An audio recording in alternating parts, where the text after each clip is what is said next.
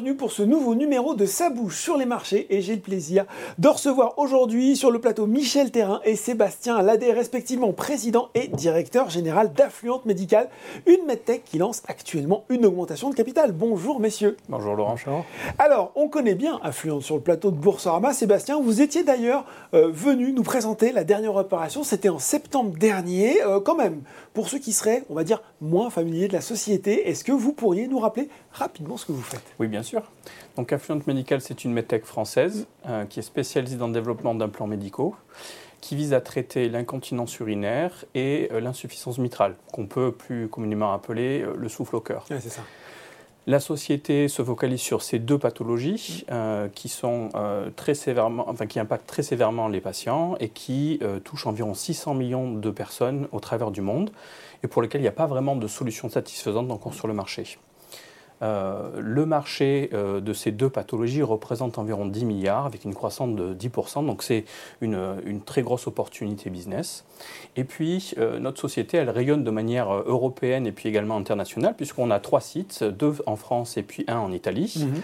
On a un réseau de sous-traitants au travers de toute l'Europe et puis nous avons également cofondé une joint venture avec des investisseurs chinois pour accéder à ce marché. Mhm. On a une soixantaine d'employés euh, entre la France euh, et, l'Italie qui vivent la mission de la société Affluent pour mettre à disposition ces produits pour tous ces patients. Bon, très clair. Je retiens ce chiffre, 600 hein, millions euh, de patients potentiels, c'est impressionnant. Justement, pour répondre à ces pathologies, Affluent Médical développe différents dispositifs. Vous l'avez dit, Sébastien.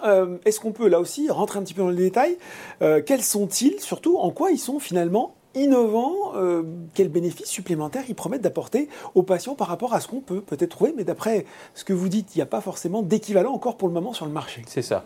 Donc l'équipe d'Affluent euh, développe dans, depuis environ une dizaine d'années euh, cette plateforme de trois produits qui sont des implants mini-invasifs et qui se sont inspirés de l'anatomie humaine et qui sont également ajustables et qui peuvent évoluer avec la pathologie du patient. D'accord. Donc c'est vraiment des implants qui vont permettre de révolutionner les pratiques chirurgicales mm. et bien évidemment ben, d'impacter de manière positive la vie des patients. Donc on a trois produits dans notre portefeuille, mm.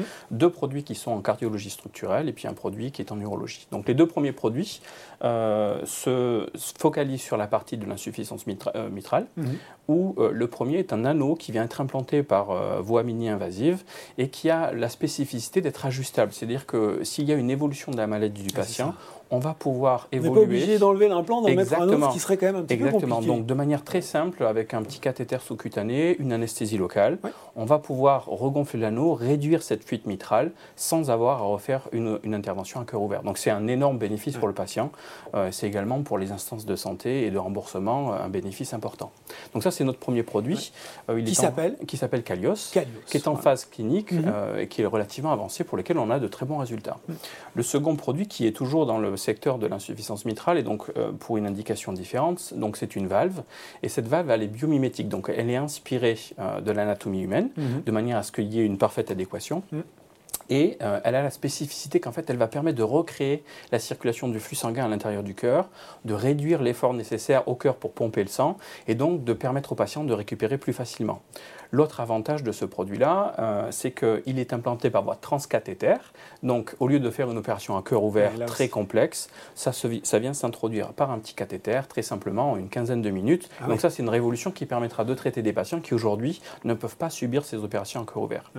Et notre dernier produit, c'est un sphincter artificiel urinaire qui permet tout simplement, mais de manière euh, très ingénieuse, de euh, contrôler son incontinence directement avec une télécommande et un système qui est implanté par voie laparoscopique, donc très euh, très peu invasif pour le patient. Donc ça, c'est trois produits avec des différenciations cliniques très importantes, mais également des avantages pour les chirurgiens. Mm. Ils sont faciles d'utilisation, faciles à implanter, et donc, in fine, ça bénéficie aussi aux patients.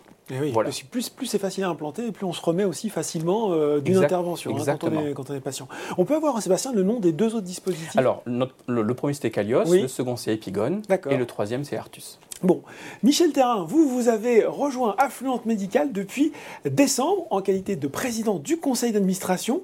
Est-ce que vous pouvez nous en dire un petit peu plus sur votre parcours? Est-ce qui vous a convaincu de rejoindre l'équipe de la MedTech? Bien sûr, alors je suis un scientifique de formation mhm. avec un double cursus, un doctorat en sciences de la vie et un doctorat en sciences de l'ingénieur. Et durant toute ma carrière, pendant 30 ans, j'ai développé des technologies médicales. Euh, tout d'abord. Donc ça vous parle cet univers hein Voilà, j'ai fait que ça. je pourrais beaucoup moins bien parler d'autres secteurs, mais celui-là je le connais un petit peu.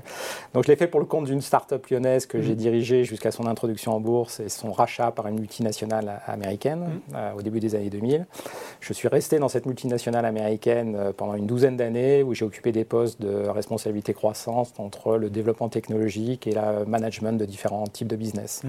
Ces sociétés s'appelaient Covidien au début et qui a été rachetée par Medtronic donc le leader mondial des implants médicaux, où je suis resté jusqu'en 2017. Euh, en 2017, j'ai été approché par Siemens qui préparait son IPO de sa branche santé qui s'appelle Siemens Healthineers. Et le leadership de Siemens cherchait à renouveler un peu le leadership de ses différentes business units et de développer des stratégies propres pour chacune de ces business units. Donc j'ai pris la direction, je suis parti en Allemagne, et j'ai pris la direction de la division d'imagerie interventionnelle. En imagerie interventionnelle, ce sont ces gros systèmes de rayons X, souvent des rayons X, euh, qui sont dans les blocs opératoires et qui servent à guider par l'image des gestes mini-invasifs. Donc c'était un domaine très complémentaire de ce que j'avais fait avant, mm. assez passionnant puisqu'il y a énormément de choses qui se font dans ce secteur. Et je les ai accompagnés dans leur définition de leur nouvelle stratégie plus clinique, euh, driver les premières acquisitions pour eux, euh, jusqu'aux années Covid. Euh, et après ces années Covid, j'ai décidé de rentrer en France, de partager mon expérience et d'accompagner des startups qui me paraissaient prometteuses. D'où ma présence avec euh, Medical. Euh, un autre aspect, c'est que je connais très bien Sébastien, puisqu'on nous avons travaillé ensemble chez Medtronic. C'est aussi une histoire d'homme. c'est absolument une histoire d'homme. Je connais sa capacité d'exécution sur des programmes complexes, mm. euh, à des stades critiques, multifonctionnels, où il faut euh, manier l'industrialisation, combiner l'industrialisation, les enregistrements réglementaires, les affaires cliniques, le développement d'une équipe. et j'ai totalement confiance dans sa capacité à exécuter sur ces domaines-là. Et le portefeuille, comme il l'a expliqué, fait partie de ces produits de next euh, génération, avec des, euh, des, revendications plus euh, physiologiques, plus proches du patient, et tout ça dans un domaine extrêmement porteur, puisque là, il a parlé des 600 millions de patients souffrant de troubles importants. Il n'y avait pas vraiment de solution à l'heure actuelle. Et, hein. pas, et, et, cette population va continuer de croître, mm. hein, vieillissement de la population, accès à de la santé moderne, et tout ça, ça rend ce domaine extrêmement, extrêmement attractif. Bon, ben voilà, un management parfaitement aligné. Euh, je le disais, Sébastien, vous étiez venu en septembre dernier lors euh, de l'augmentation de capital, euh, précédente augmentation de capital réalisée. Vous avez précisé qu'il s'agissait d'une espèce de, bridge, hein, finalement, pour vous permettre de sécuriser le financement à court terme jusqu'en mars 2023. Donc voilà, on est mhm. proche de cette échéance. Sécuriser à court terme vos programmes cliniques avant d'envisager d'autres financements. Justement, tiens, où est-ce qu'on en est de ces programmes cliniques aujourd'hui? Alors effectivement, donc c'était une, c'était une décision, euh, on va dire, de faire un bridge euh, de manière à pouvoir financer la mm. société pendant quelques mois, au vu de l'environnement euh, morose un petit peu des marchés. Et donc pendant ces cinq derniers mois, on a focalisé nos efforts sur les essais cliniques et le renforcement de l'équipe. Donc sur tous nos produits, ce que nous avons fait pour continuer et maintenir les plannings, on a travaillé au dépôt des dossiers et obtenir des autorisations pour pouvoir rajouter des centres cliniques au mm. travers des différents pays européens. Donc par exemple sur le produit Calios, qui est notre on a soumis des dossiers pour six centres cliniques supplémentaires qui vont nous permettre de tenir nos timings et donc d'accélérer le recrutement des patients. Donc ça, c'est extrêmement important. Mm. Et puis, on a notamment euh, publié et communiqué euh, nos 24 patients euh, de l'essai clinique pendant le congrès de chirurgie qui se tenait en Europe euh, qui est le ACTS. Donc ça, c'est sur le produit Calios. Sur le produit Epigon, on a fait exactement la même chose. Donc on a augmenté le nombre de centres actifs pour recruter des patients. Donc on est aujourd'hui à 9 centres qui sont actifs sur le sujet. On est en recherche toujours très active de notre premier patient. Ce que l'on observe et les résultats du recrutement de notre VP Affaires cliniques, Christophe Gigot, ces derniers mois, montrent qu'on a une augmentation de 80% du screening de nos patients. Euh, et ce qui va nous permettre d'atteindre nos objectifs. Ça monte en puissance. Ça monte en puissance, exactement. Et puis sur le, sur le sphincter urinaire, pareil, donc on continue de finaliser nos validations. Mhm. Et euh, sur la partie clinique, on a commencé à préparer des dossiers pour aller en Espagne, en Pologne et puis en Belgique. Donc tout ça, c'est vraiment de pouvoir établir cette base de centre clinique pour pouvoir mhm. euh, achever et, réaliser nos objectifs cliniques. Sur la seconde partie... Donc là, on est sur les rails, hein, Sébastien, quand ah, vous, Voilà, on, voilà, on est dire qu'on on fait en sorte de tout mettre en place pour être sur les rails. Et puis, la deuxième partie, c'était le renforcement de l'équipe, hmm. puisque donc on, progresse et il ne faut pas qu'on se repose sur nos lauriers. On a toute une phase d'industrialisation, une phase de commercialisation qu'il va falloir commencer à préparer, notamment pour Calios et puis Artus, qui ont des commercialisations à horizon 2025. Mm.